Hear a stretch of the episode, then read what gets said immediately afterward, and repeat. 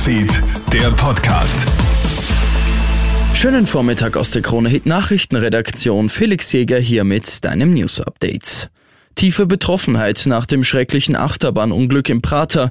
Gestern Abend ist ja eine Mitarbeiterin der Olympia Looping Achterbahn von einer Gondel erfasst und eingeklemmt worden.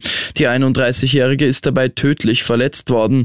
Jetzt laufen die Ermittlungen auf Hochtouren. Es deutet alles auf einen Arbeitsunfall hin. Otto Barth, der Betreiber des Olympia Loopings. Um 20.30 Uhr habe ich von unserem Betriebsleiter einen Anruf bekommen, dass unsere Mitarbeiterin in einen Gefahrenbereich, wo sie nicht hin durfte, wo abgesperrt ist, hineingegangen ist und von dem Zug erfasst wurde und kurz später verstorben ist.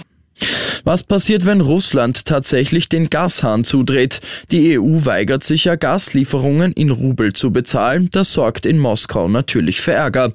Kreml-Sprecher Peskov droht im Westen bereits mit einem Gasstopp und ausgerechnet jetzt feiert der Winter ein Comeback in Österreich. Die nächsten Tage werden die Heizungen wieder auf Hochtouren laufen. Müssen wir nervös sein? Energieexperte Erwin Mayer. Wenn jetzt der Mini-Winter zurückkommt und es würde kein Gas mehr geliefert werden, müsste trotzdem niemand in den Haushalten frieren. Für die Industrie schaut es anders aus. Da könnte es zu Stillstand kommen. Und das wäre dann vergleichbar mit einer Corona-Situation, wo dann bestimmte Betriebe geschlossen sind, Kurzarbeit. Also das wären so die ersten dramatischen Folgen für die ersten Wochen. Auch wenn du deinen Vierbeiner beschützen willst, Hände weg von kämpfenden Hunden. In Oberösterreich hat eine 54-Jährige mehrere Bisse in Arm und Oberkörper erlitten. Die Frau ist mit ihrem Jack Russell Terrier an der Leine unterwegs gewesen.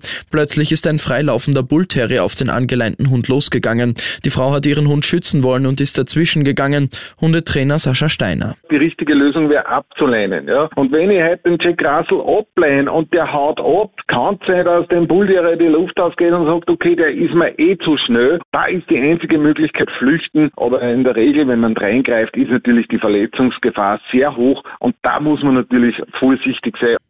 Und aus einem 0 zu 2 Rückstand hat die österreichische Fußballnationalmannschaft dann gestern doch noch ein 2 zu 2 Unentschieden gemacht.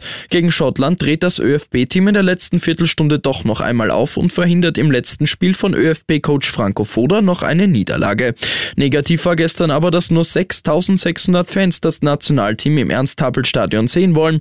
Das sind nur knapp mehr als beim Zuschauer-Negativrekord des ÖFB-Teams 1987 gegen Rumänien. Damals waren es 6200 Fans. 1 gewesen. Ich wünsche dir noch einen schönen Mittwoch. Krone Hits, Newsfeed, der Podcast.